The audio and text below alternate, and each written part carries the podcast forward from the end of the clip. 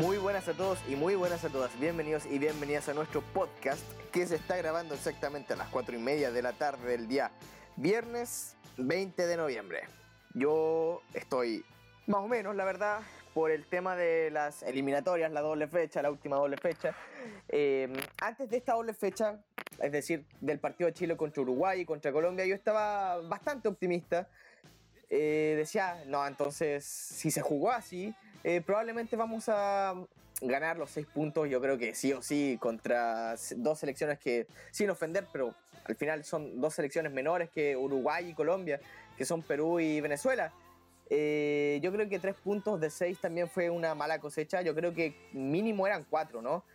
Eh, en todo caso, yo no soy alguien que piensa que se debería um, ser tan severo, por lo menos ahora con Rueda. Pero ya es un tema que vamos a discutir. Eh, antes de preguntarle a los chicos cómo están y antes de que nos comenten cómo están ellos, eh, adelantaré de que vamos a discutir eso, ¿no? Las buenas, o sea, las ventajas, los pros y los contras de, del Chile que vimos últimamente. Vamos a hablar sobre la continuidad de rueda, qué nos parecería y todo eso y más. eh, bueno, partiendo contigo, Emilio, ¿cómo estás, amigo? Eh, hace poco me di cuenta que saliste a jugar, no sé si jugaste una pichanga, no sé si fuiste a patear con alguien, fuiste a patear solo, que simplemente necesitaba aire. Cuéntanos cómo fue eso, viejo, porque yo personalmente no he jugado nada. Sí, sí, sí. Eh, al día de ayer fui a chutear un ratito al estadio que ya estaba vacío. Claro, porque no, no, no hay partido aún con esto de, de la pandemia, así que fue tener un, un rato, despejar un poco la mente y no hay, nada mejor, no hay nada mejor que ir a chutear y con un baloncito, tú solo, incluso con un poco de música, no hay mejor panorama. Y ansioso esperando que vuelva el, el fútbol. Ojalá que vuelva a los partidos. Yo estoy a puro baby acá, a puro baby aquí con amigos, pero estoy ansioso. Y cuando volvamos ahí, jóvenes promesa, se estrena yo creo, un arquero y listo. Bueno, sí, hablando del arquero, pucha, si hay algún arquero que está escuchando, que nos suele escuchar, que suele escuchar nuestros podcasts, primero que nada, gracias, amigo. Pero lo otro, eh, háblanos, pues viejo, porque acá creo que cubrimos casi todas las posiciones, pero pucha que nos falta un arquero. claro, ahí a somos click, arroba somos click y listo. Sí, listo. Contacto, lo que. Y, y, estamos, viejo. Y bueno, Pancho, Nico, ¿ustedes qué tienen para comentar sobre ustedes mismos? Yo estoy bien, pero estoy muy cansado. Porque la mañana hay con un vecino que está al día con esto del, corona. Eh, nos juntamos, peloteamos un rato y terminé muerto. Muerto, no me puedo las piernas. Estoy totalmente. Estoy echado, menos mal esto de un computador, porque si no, no podría hacerlo. ¿sí? eh, muerto total. O sea, un partido de los mil minutos, como dijo el Emilio en el podcast pasado, no lo hago ni a palo. Y, vamos a tener que ir, empezar a moverse, a entrenar un poco, porque el de mil minutos se, va a jugar. Lo tienen claro. Ah, cuando estemos en obvio, pues viejo. Sí, así que empezar a, moverse, empezar a entrenar un poquito para que. Antes, antes de la, antes, de la pandemia te, dudaba un partido de mil minutos. Ahora no, ni a palo. No lo juego nunca. Yo antes de la pandemia. Antes de la pandemia yo duraba 999 minutos, viejo. Todavía no llegaba. Está ahí en proceso de. y has, has, estado jugando. Estamos bien dentro de todo. Oh, disculpa por haberte interrumpido, Pancho. Ya fue. Pero, bueno, lo importante es que estáis bien, amigo. Eh, Nico, has, ¿cómo estás? ¿Has estado jugando? Algo, lo que sea. La, la costumbre que tiene el Carlos de interrumpir a la gente, weón, ¿eh?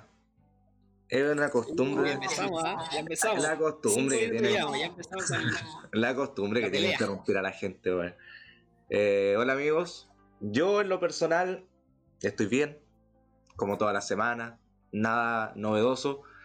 Y con respecto a las pichangas, al fútbol, oye, no juego hace rato a la pelota, weón. No juego desde marzo. Desde marzo. Así que ¿cuántos serán ya? Unos 7, 8 meses sin jugar a la pelota. Así que cuando vuelva, no sé cuál va a ser el nivel que me espera. Yo creo que va a ser horrible. esa, es mi, esperanza.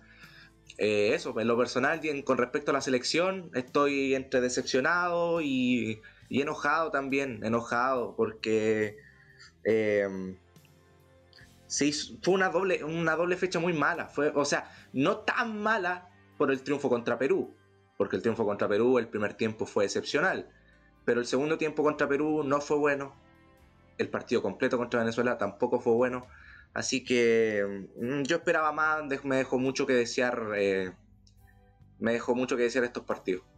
Así que eso espero, espero que ahora podamos conversar bien sobre aquello, podamos hacer un buen análisis futbolístico sobre los dos partidos y, eso, que sea una linda conversación. Eh, bueno, Nico, ya que tú fuiste el último en, hablar, yo quisiera que tú des inicio a, a lo que hay que decir al respecto. Tú, eh, mira, la verdad, a mí el quiero, que partas tú comentando cómo fue el partido contra Perú, porque a pesar de que el resultado es bueno, eh, el cómo se jugó mm, tampoco me dejó tan convencido, porque por ejemplo la dupla de centrales que fueron Maripán y... No sé si Paulo Díaz jugó contra Perú, que alguien me, me confirme eso. Sí, sí, fue Pablo Díaz. Ya.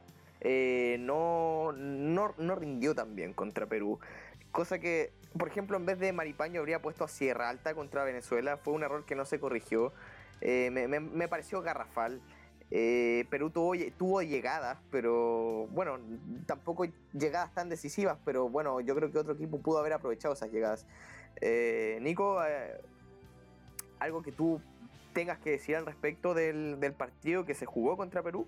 Bueno, primero que todo, eh, no solamente Chile está teniendo problemas en lo futbolístico, o sea, también viene teniendo problemas Colombia, Paraguay, Perú, Colombia echó a Queiroz, incluso ayer lo despidieron. Y Perú en el primer tiempo eh, se vio completamente superado por el mediocampo chileno además de que no, presionó tan, tan arriba como lo, hacía en, en, partidos anteriores. Quizás también ese factor de la ausencia de Pablo Guerrero le influye demasiado, así como también a nosotros nos influye la ausencia de Vidal, por ejemplo, o del mismo Alexis en ofensiva.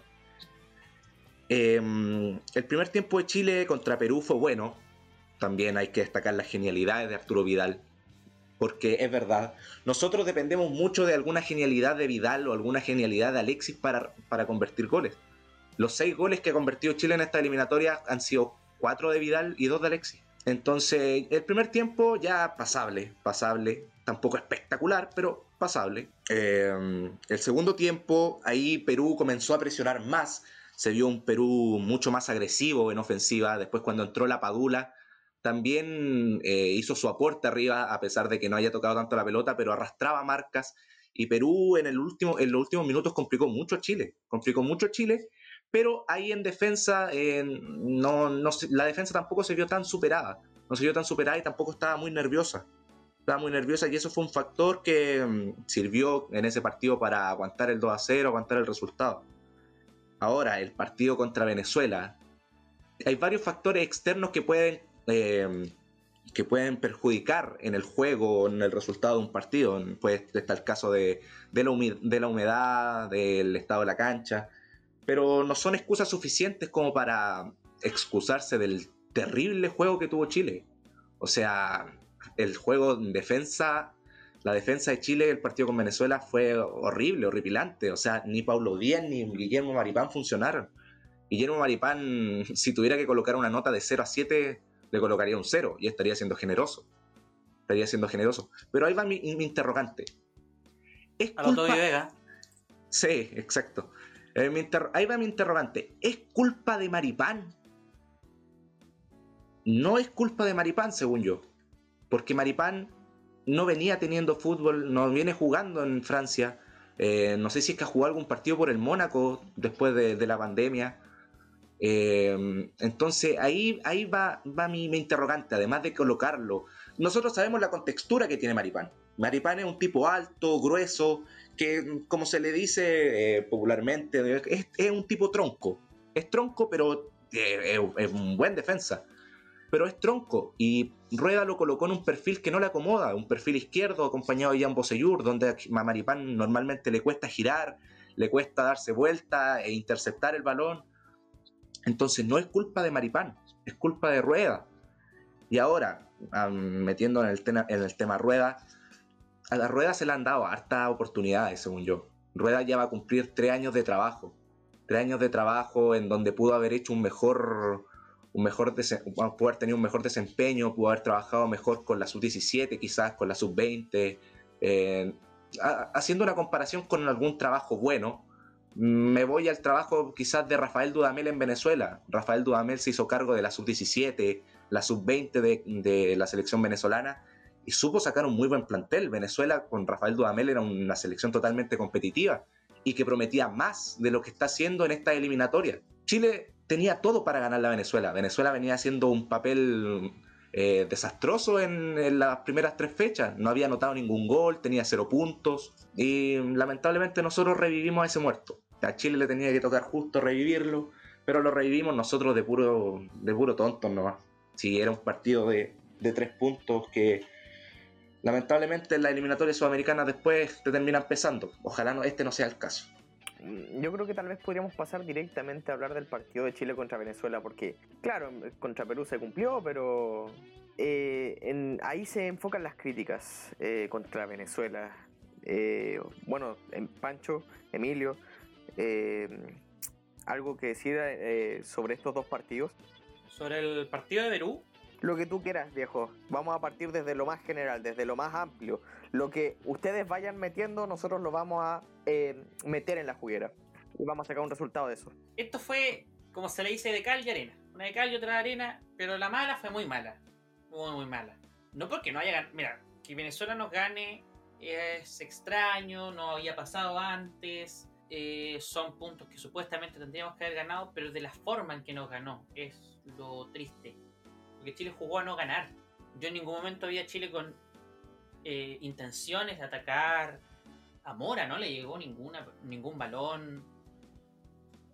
El, mismo Alexis se veía duditativo. Hay que decir, eso sí, que Rueda lo colocó en cuatro posiciones en los mismos partidos. Eso es un poco extremo un jugador, cambiar tanto de posición en un mismo partido. Pero bueno, también lo vi duditativo cuando tenía que estar bien. Lo mejor que lo vi fue unas combinaciones que tuvo con el Guaso, que ahí corrió por la orilla y, como dijo el Nico, Maripán, Maripán y Díaz, porque los dos, después Díaz tuvo unas pantas salvadas, pero tampoco se vio bien, no dieron un buen papel. Puede ser porque hubo una mala posición. Yo me, hubiese gustado igual Sierra Alta, que tiene la misma continuidad que, que Maripán, que es nula, porque ninguno de los dos los colocan en su equipo en Inglaterra, uno en Inglaterra, otro en Francia, pero Maripán sabemos que es más tronco que Sierra Alta. Y un equipo como Venezuela, donde lo, lo que más tienen es que sus jugadores más habilidosos. Si bien no empezaron con los más habilidosos, lo iban a colocar en algún momento. Y Maripán se vio superado totalmente. Rondón hizo lo que quiso con nuestra defensa.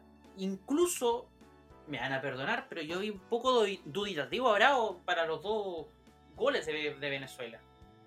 A, pesar de que estuvo muy bien en el momento en clave en que fallaron Maripán y Díaz creo que estuvo dubitativo. Se jugó poco con, Pulgar, que, era el que dominaba el medio campo y no le daban el balón, nos saltábamos el medio campo, que es lo mejor que tiene Chile. Jan Menezes no anduvo tan fino como anduvo contra Perú, que para mí hizo un muy buen partido ante Perú y por eso se ganó el puesto ante Venezuela. Lo mismo que Felipe Mora, pero a Felipe Mora lo justifico un poco más porque no le dieron la pelota, no le dieron el balón. Lo bien que se hizo el primer tiempo contra Perú, ojalá se hubiese replicado para el segundo tiempo y el partido contra Venezuela el segundo tiempo contra Perú yo lo vi un poco más táctico a Chile. Y no fue tan buena. el resultado final ganamos porque a Perú lo noqueó los dos goles de Vidal. Quedaron mal después de eso. Y aquí contra Venezuela pasó que no, no, no noqueamos a Venezuela con el gol de Vidal. Hizo su pega, pero no, no bastó.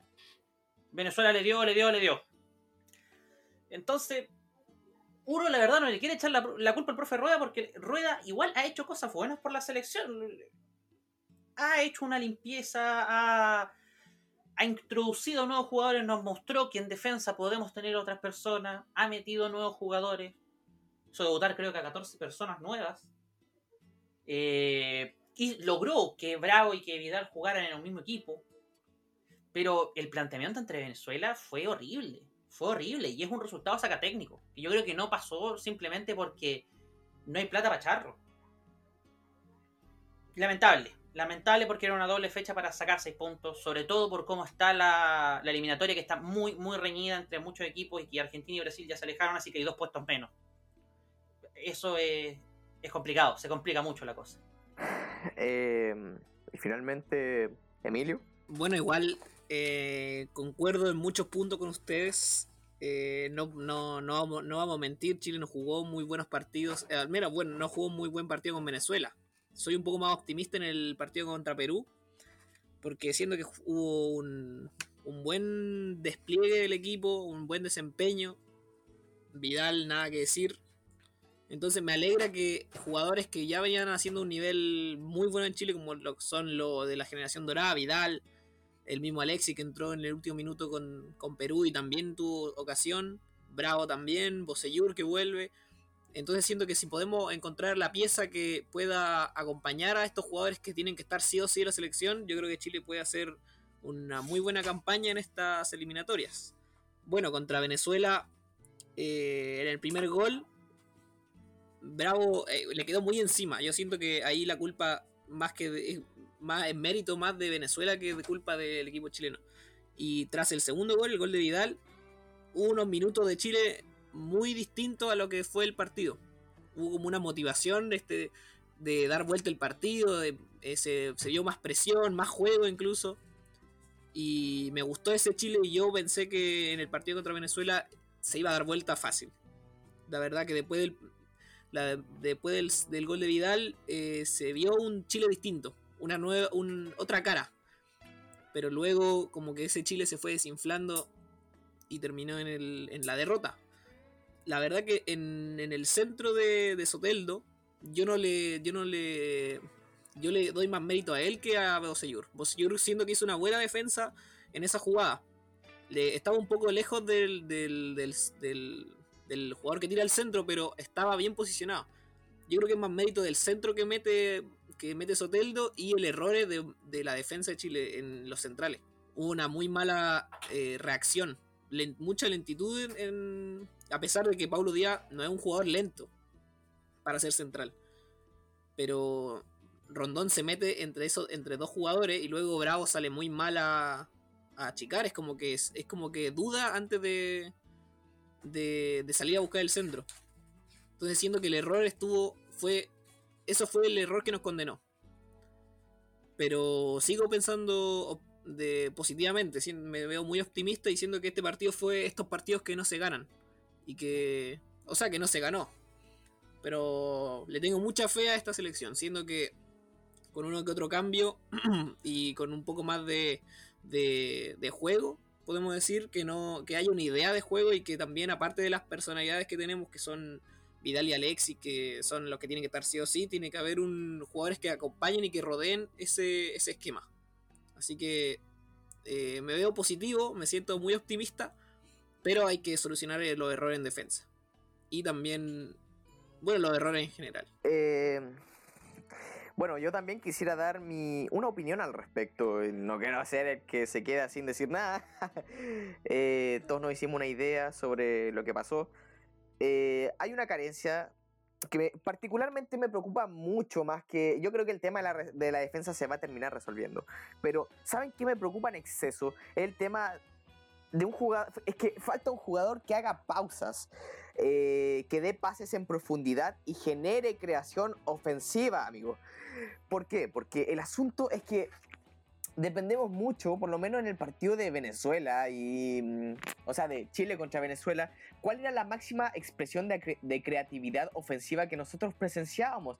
Era un pase, una dupla entre Alexis e Isla, y siempre pasa lo mismo cuando Chile no tiene ideas. Cuando, y la verdad es que Chile generalmente se queda sin ideas de ataque. Eh, pasa eso, eh, una dupla entre Alexis e Isla y de ahí un remate de Arturo Vidal o de algún medio campo que llegue. Eh, eso yo diría que depende de lo que se busque, lo que, lo que esté buscando el técnico. Eso es medio complicado. No depende tanto de, de su capacidad como técnico, sino de si aparece ese jugador. Bueno, pasando a destacar los errores de, de Reinaldo Rueda, porque ahora nos vamos a enfocar en él, en Reinaldo Rueda. De eso es lo que vamos a hablar los próximos minutos. Contra Venezuela, la verdad es que Pinares no debió, no debió terminar jugando por la banda. Es un jugador que sí o sí tiene que jugar de interior, teniendo el balón, pero se volvió intrascendente en la banda. O sea, ningún aporte es como haber jugado con, con 10. bueno, y con 9, si es que decimos que Maripán incluso tampoco estaba. Eh, hablando de Maripán, lo puso de titular. eh, sabiendo que Maripán no venía jugando. Eh, ahí cometió un error. Debió haber puesto la misma dupla de centrales que funcionó contra Uruguay, por ejemplo, que era eh, Vega y Sierra Alta. y pucha, no corrigió su error, que no puso a Sierra Alta en el segundo tiempo. O sea, yo creo que debió haber entrado justo. No sé si existe algún código que tal vez por algo no lo hizo. Un código de que si sacáis el central, como que quizás lo estáis atacando directamente. No sé qué habrá pasado ahí, qué habrá pasado por su cabeza. Eh, pero me dejó molesto. Ojalá que no vuelva a repetir un error así, viejo. Eh, Alexis no estaba al 100% ese otro punto eh, y se podía notar porque en el primer córner del partido no va a ejecutar. Alexis generalmente el que ejecuta el córner y no lo hizo esta vez. Por lo que yo creo que si Alexis hubiese entrado en el segundo tiempo hubiese sido mucho más determinante. Tal vez se hubiese sacado una jugada de gol. Así que... Mal ahí, pues viejo. Eh, tocando el tema de... Bueno, siguiendo con Reinaldo Rueda. ¿Creen ustedes que deberíamos llegar hasta el final de las eliminatorias con Reinaldo Rueda? Eso ya es, un es uno de los temas principales de hoy en día porque, por ejemplo, a Reinaldo Rueda le llegó una oferta de Colombia porque a Colombia le echaron el técnico porque realmente Colombia estaba jugando mal. Así que, mm, no sé, partamos por ti, Pancho. ¿Qué, crees tú? ¿Qué piensas? ¿Te gustaría? ¿Le tienes fe al técnico? Yo primero aclarar que si bien Rueda plantea un inicio mal el partido contra eh, Venezuela, creo que los jugadores también tienen su culpa. No podemos solamente culpar a Rueda. Yo sin, sin mucha gana y después del primer error, Maripán fue nulo. No hizo nada Maripán. Y tampoco lo voy a culpar de decir que prefiero a Maripán por sobre Sierra Alta, que si bien uno puede desde afuera opinar que Sierra Alta, como lo hizo bien ante Uruguay y ante Colombia, era mejor que Maripán, los centrales son duplas. Eso es algo que se sabe y se tiene que saber siempre.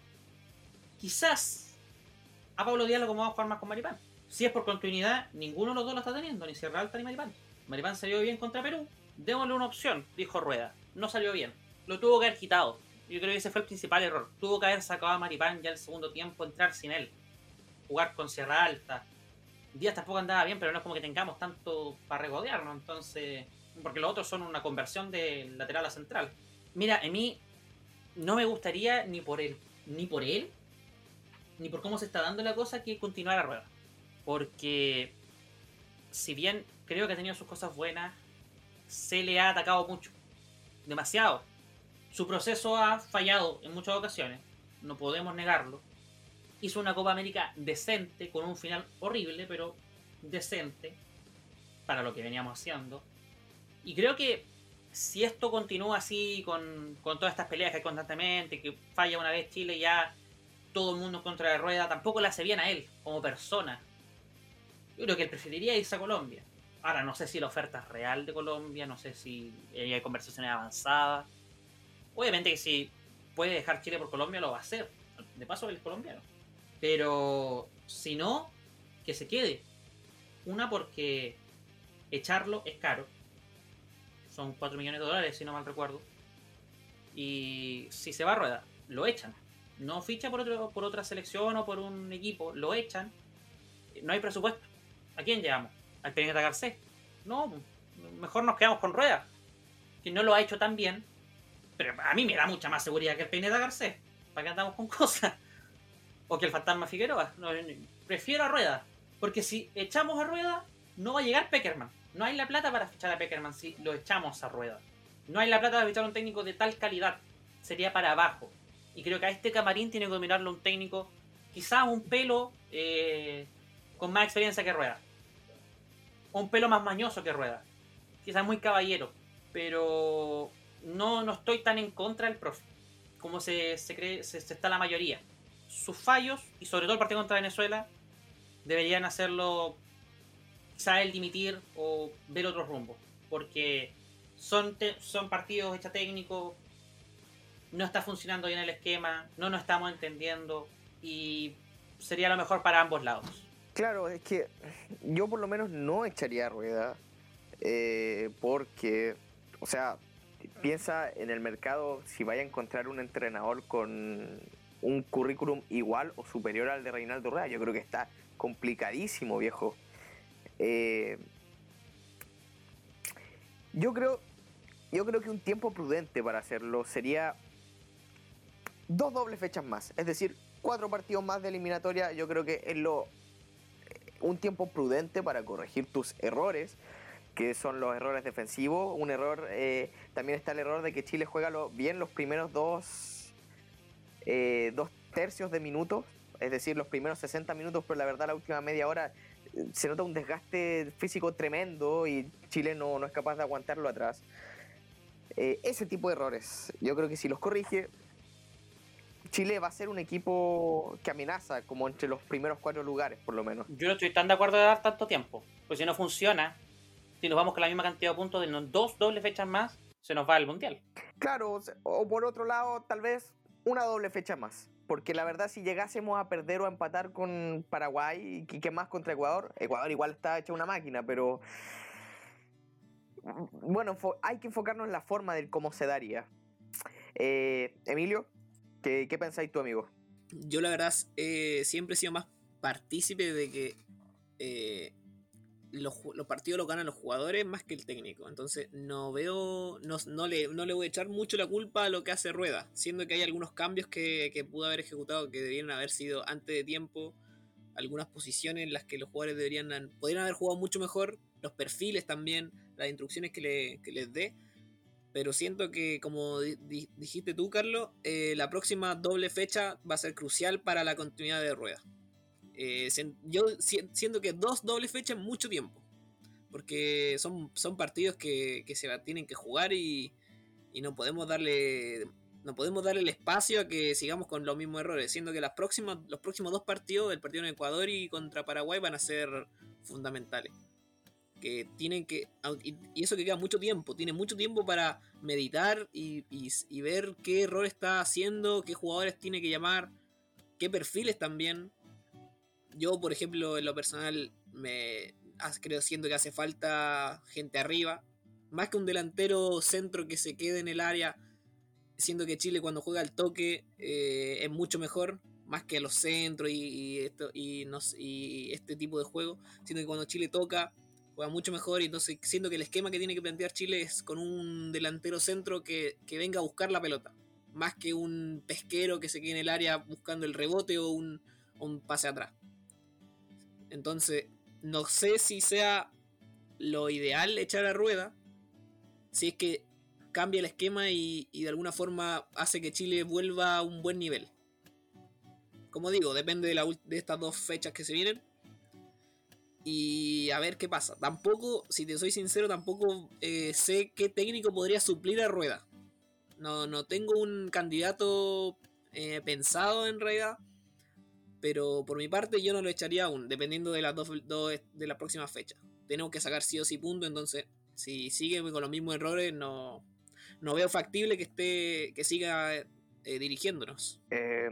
Nico, amigo. Bueno, primero voy a basarme en lo que dije delante sobre el tiempo que ha tenido Rueda para, para formar un equipo, para formar una idea de juego. Porque ahora, pasada cuatro fechas de eliminatoria, yo me pregunto, ¿a qué juega realmente Chile? ¿Cuál es el juego que quiere plasmar Rueda en la selección chilena? ¿El partido con Uruguay? ¿El partido con Colombia? ¿El partido con Perú? ¿O el partido con Venezuela?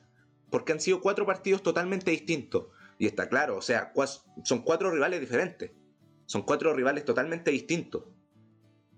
Pero cuando uno ve un partido de una selección, por ejemplo, ve un partido de la selección argentina, la selección brasileña, uno sabe a qué juega realmente esa selección. Sabe a qué juega Uruguay, sabe a qué juega Perú. Pero Chile realmente yo no sé a qué juega. Yo no sé realmente cuál es la idea de juego que tiene Chile. Em, repito, a Rueda se le ha dado demasiado tiempo, pero la pregunta ahora es, si en, caso, en el caso hipotético de que se vaya a rueda, ¿a quién colocamos como director técnico de la selección nacional? ¿A un técnico chileno? No, los técnicos chilenos lamentablemente no están a la altura, son todos ratones. Veamos en el, medio nacional, Católica Holland. Holland no tiene ninguna experiencia en selección nacional. Eh, Además de que es demasiado terco a veces con los cambios los partidos católicos.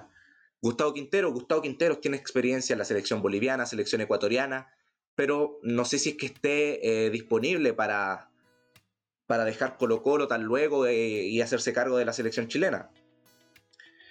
Entonces, ese, es el interrogante, ese es el problema. No sabemos si es que quiere plasmar un 4-3-3, si es que a veces quiere armarse con más mediocampistas, más delanteros. Cuando colocó a Pinares, por ejemplo, extremo derecho, como recalcaba Carlos delante, es una equivocación total. Si juegas con un 4-3-3, los dos extremos, los dos extremos en delantera, normalmente tienen que ser rápidos, tienen que ser habilidosos. Pinares no es rápido, sí es habilidoso, pero no es rápido. Y la velocidad es es fundamental para un extremo. Entonces, ¿por qué no probaste mejor a Orellana? Orellana había hecho un buen partido con Perú. ¿Por qué no colocaste a Orellana si querías plasmar esa idea en el partido con Venezuela? Si querías retrasar un poco más a Alexis y colocar, un, y colocar a otro extremo. ¿Por qué Pinares? Si Pinares nunca juega de extremo.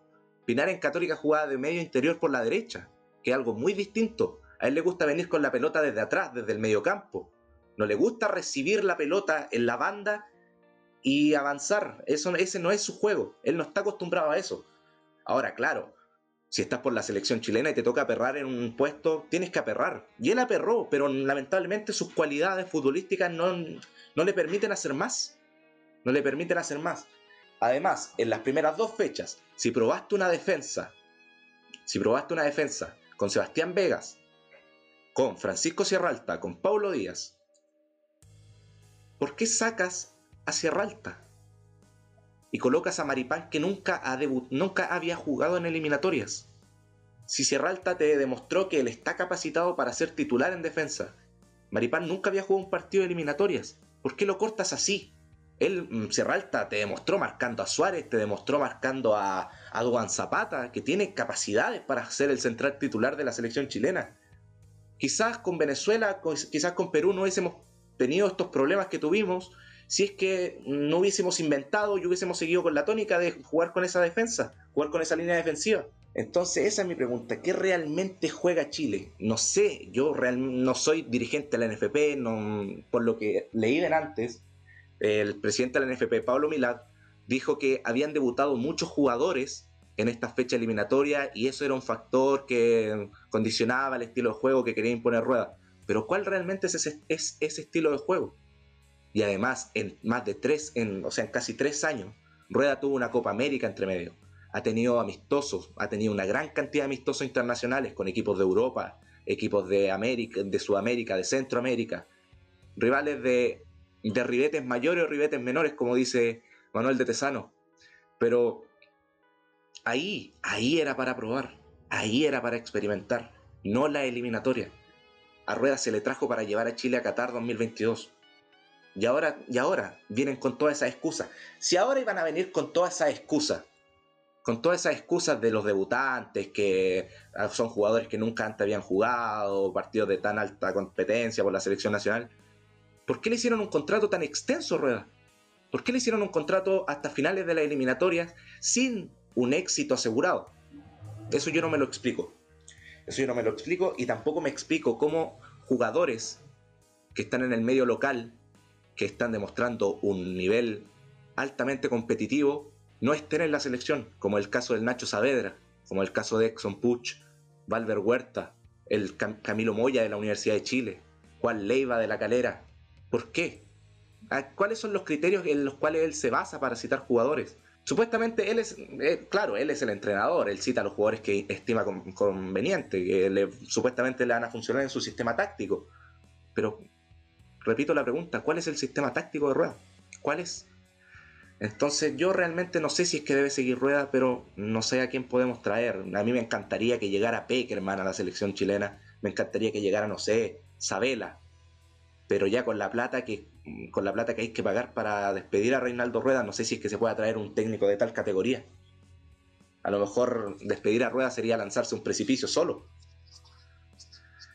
Así que yo veo, o sea, también soy optimista, ojalá la selección recupere o, mantenga un estilo de juego en los próximos partidos, el partido con Paraguay, con Ecuador, pero también hay que ser realista, también hay que ser realista y no sé, no sé realmente qué es lo que vaya, lo que vaya a ocurrir, es una, es una incógnita, es una incógnita. Y Rueda en estos dos años y medio tuvo que haberse dedicado a trabajar con jóvenes de sub 15, sub 17, sub 20, probarlo en amistosos, sacarle rodaje y tener más alternativas. Rueda ha utilizado, igual que los medios y los medios de comunicación en nuestro país el concepto de recambio. Recambio es cuando te preocupas de trabajar con divisiones inferiores y sacas jugadores jóvenes, jugadores de 17, 20 a 20 años, que puedan ser una alternativa eh, para, para un jugador experimentado o también puedan ser titulares. Pero el recambio que tiene Chile, si lo analizamos bien, son jugadores que ya estaban. Son jugadores de 25, 26 años que ya estaban, que Rueda no los descubrió. Que son jugadores que ya estaban, que ya estaban jugando en el torneo nacional eh, hace años o que estaban ya en un equipo extranjero. Además, Rueda también revivió jugadores que ya uno creía que estaban muertos. O sea, Rueda revivió a Junior Fernández y lo revivió por un tiempo porque lo llamó por todos los amistosos que tuvo y después dejó de llamarlo. Revivió a Angelo Zagal, revivió a Diego Rubio. Diego Rubio. Diego Rubio, ¿cuántos años estuvo desaparecido? Siete años. Y de repente apareció en una nómina de Reinaldo Rueda. O sea, un jugador que ya tuvo sus oportunidades, que ya no sé si es que pueda rendir más de lo que ha rendido en su carrera profesional. Intentar revivirlo. ¿Por qué no mejor no probamos con un cabro de 17 años que tiene capacidades, que tiene un buen futuro, que tiene hambre de gloria, que quizás está, esperando una oportunidad en divisiones inferiores? Entonces esas son interrogantes. Es una es responsabilidad de tanto de Rueda como de la NFP, este mal trabajo que se ha hecho con la selección chilena en los últimos 2-3 años. Y ese sería mi, mi punto de vista. Eh, Nico, antes de que bueno, ya diste tu punto de vista, pero ¿cuánto tiempo tú crees que... ¿Cuánto tiempo tú le darías a Rueda? Realmente. ¿Crees que esta doble fecha, algo más de tiempo que esta doble fecha? ¿O crees que se debería incluso jugar la, la Copa América con Rueda? Es que repito lo que dije delante, amigo. Si despedimos a Rueda, ¿a quién vamos a traer? ¿A quién vamos a traer? Yo no le pondría plazo a Rueda, o sea, Rueda va a seguir, o sea, ya está confirmado que va a seguir en la selección pero es porque no hay plata para despedirlo y tampoco hay plata para contratar, se supone. Quizás la hay y, los dirigentes nefastos que tiene la NFP no la quieren gastar. Entonces, mm, lo mismo, revisamos en el medio nacional, ¿a quién tenemos? A nadie. Revisamos Sudamérica, ¿a quién tenemos? A nadie. De Europa, ¿quién se va a venir a entrenar a la selección chilena? A nadie, sabiendo que ya los jugadores eh, estrellas que tiene nuestra selección están quizás en su última eliminatoria y además que no se ve ninguna esperanza en, en el fútbol en el fútbol nacional, en los clubes, en Copa Internacionales no hacen buen papel, no hay nada, no hay ningún proyecto, no hay ningún trabajo. ¿Quién se va a querer hacer cargo de la selección chilena? Si echamos a Reinaldo Rueda, vamos a tener que traer a cualquier técnico nacional de medio pelo que no te, asegura quizás menos rendimiento que, el mismo colombiano. Entonces eso es una interrogante, es algo que no se puede solucionar a tan corto plazo como te dije, quizá echar a rueda es un, suicidio, es lanzarse solo a un precipicio. Eh, hay que confiar en el... Nos queda, no nos queda otra que confiar en el profe Rueda. Al final, no nos olvidemos que un técnico de, clase mundial nosotros esperemos que Chile llegue a jugar como un equipo de clase mundial. ¿Saben qué? Yo creo que él quiere que se juegue así.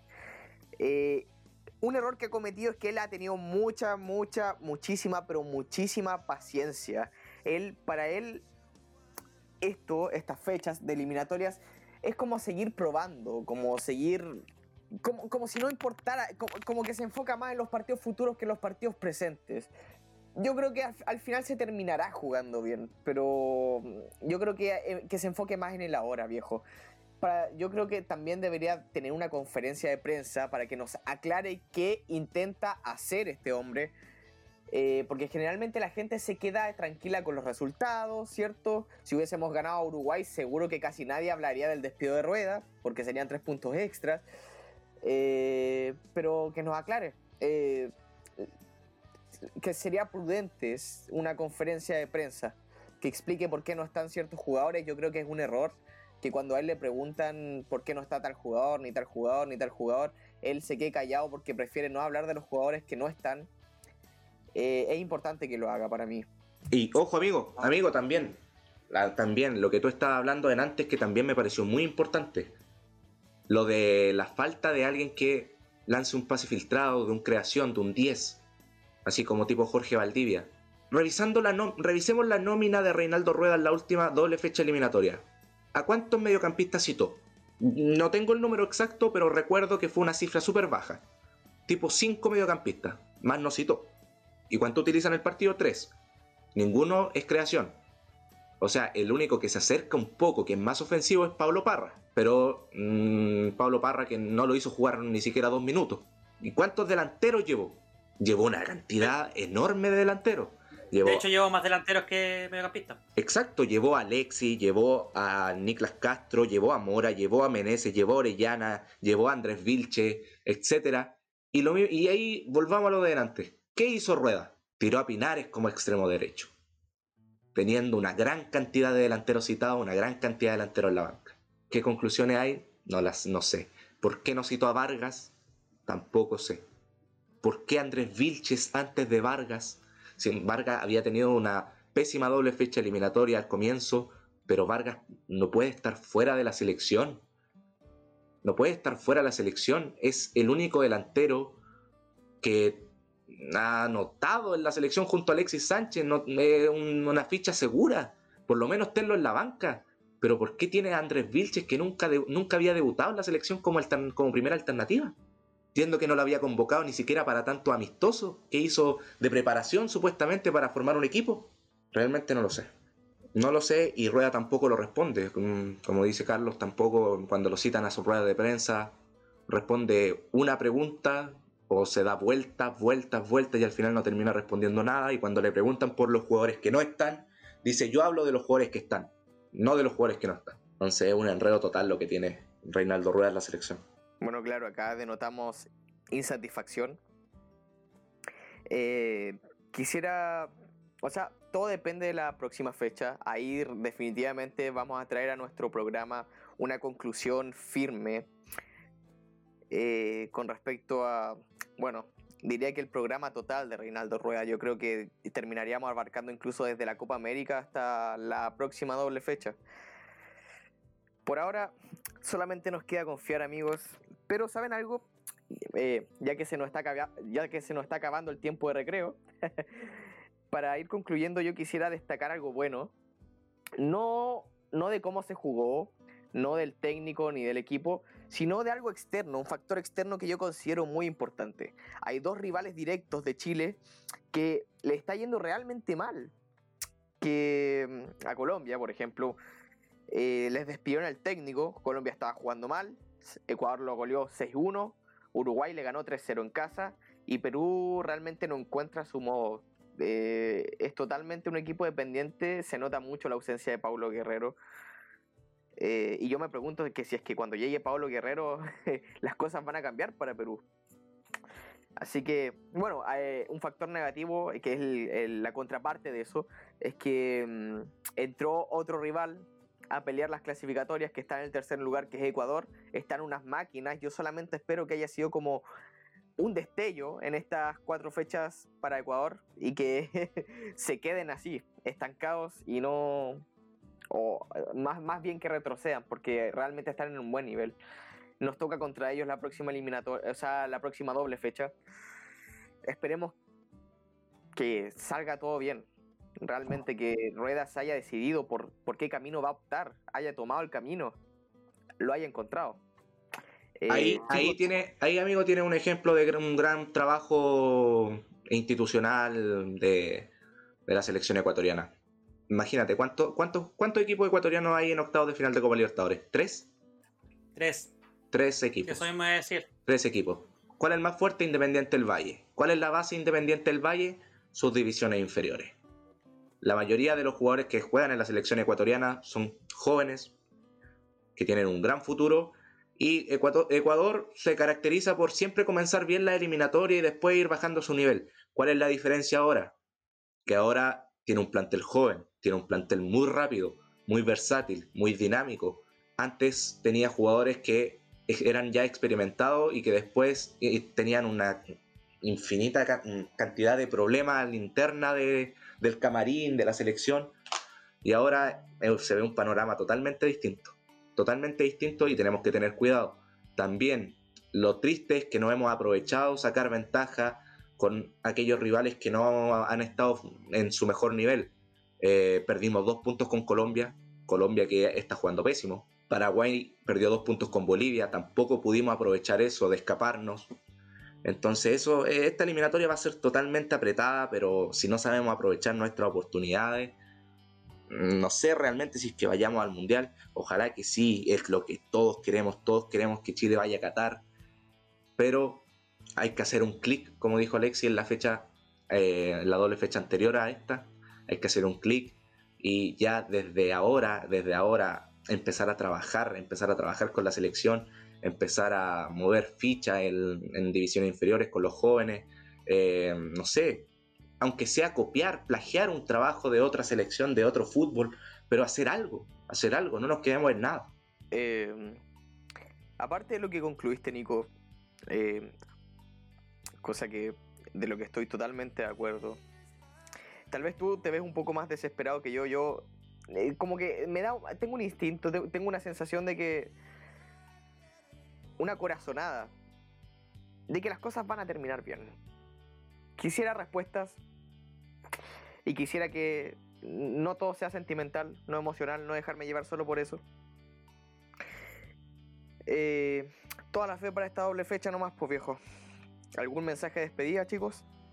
Yo, yo, tenía una, una corazonada antes de los cuartos de final de la Champions de que el Barcelona le iba a hacer pelea al Bayern. Perdió 8-2. Claro, por eso lo ideal es que no todo sea una corazonada. Eh, las cosas. Eh, en el deporte las cosas no son por corazonada. Son. por favor, Pancho, no digáis ni una corazonada de Chile entonces. son por. Yo tenía la por juego, son por tácticas, son porque hay un esquema de juego, son porque. Porque hay una formación de jugadores, como dijo el Nico. No sé cómo no hemos tomado el ejemplo de Ecuador. Ecuador de la nada no apareció. O sea, Ecuador tuvo un proceso, tuvo años bajos, pero supo mantener un proceso, supo creer en los jóvenes, pero a base de una vista de los jóvenes, no a base de corazonada.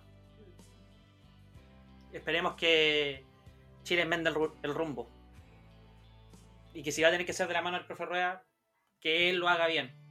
Y que si va a nominar a los que quiere nominar, que lo haga porque tiene un esquema. Porque nos va a mostrar algo constante no partido como bien, que otro partido como horrible y así sucesivamente. Porque eso, en esta eliminatoria al menos, no sirve para clasificar. A no ser que sea, no sé, Brasil o Argentina. Eh, aquí no sirve eso. Ese es mi mensaje final. Emilio, ¿algo o algún mensaje de despedida? Eh, bueno, más que agregar lo que hemos dicho en todos, eh, porque las opiniones al final van un poco de la mano. Todos al final queremos que Chile le vaya bien, y que empiece a mejorar el proceso de, nuestra selección. Así que confiar, apoyar a los jugadores, apoyar al técnico, confiar en él, porque es lo que tenemos. Y enmendar los errores. Pero siempre, siempre optimistas, porque Chile es una, es una de las selecciones que, que tiene que dar un buen nivel. Tiene que darlo, por lo que, por lo que ha venido demostrando este último tiempo. Así que nada, a confiar solamente. Eh, bueno, eso y eh, además de nuestras conclusiones, también yo por lo menos me voy a despedir de, la gente que nos escucha hoy día. Mi viejo siempre nos sigue, así que, pucha, viejo, te mando un saludo. Eh, bueno, en este caso una despedida.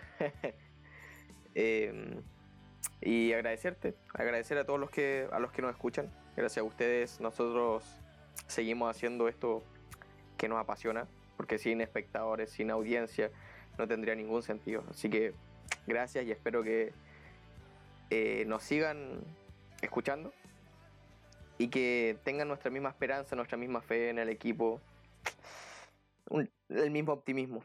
Espero que, se dé así. Así que gracias a todos y hasta pronto. Yo igual quisiera, yo igual quisiera despedirme, también quisiera despedirme, agradecerle también a toda la gente. Eh, el análisis que estamos haciendo es, lo que está ocurriendo en el presente. También queremos que la selección vaya al mundial. Eh, como dijo el gran Eduardo Guillermo Bombalet, lo último que uno puede hacer en los medios de comunicación es matarle la ilusión a un pueblo. Eso es algo garrafal, algo que nunca se debe hacer. Y nosotros los chilenos siempre tenemos la ilusión. Ahora esa misma ilusión que tenemos nosotros, los chilenos, con la selección, la misma selección tiene que plasmarla en la cancha. Tiene que plasmarla en la cancha. Ganas nos faltan, se nota que garras nos faltan. Pero lo que nos falta sí es aprender a jugar con la pelotita. Porque con la pelotita es con lo que vamos a ir al mundial. No con otra cosa. y eso, muchas gracias a todos, me despido. Gracias a ustedes, amigos, por, por la grata conversación. Eh, siempre agradecido de este espacio para poder hablar de fútbol, entregar análisis y todo lo demás. Hasta luego. Hasta la próxima. El valor es nuestro amigo. Recuerden eso. chao, chao, chao, chao. Nos despedimos. Chao.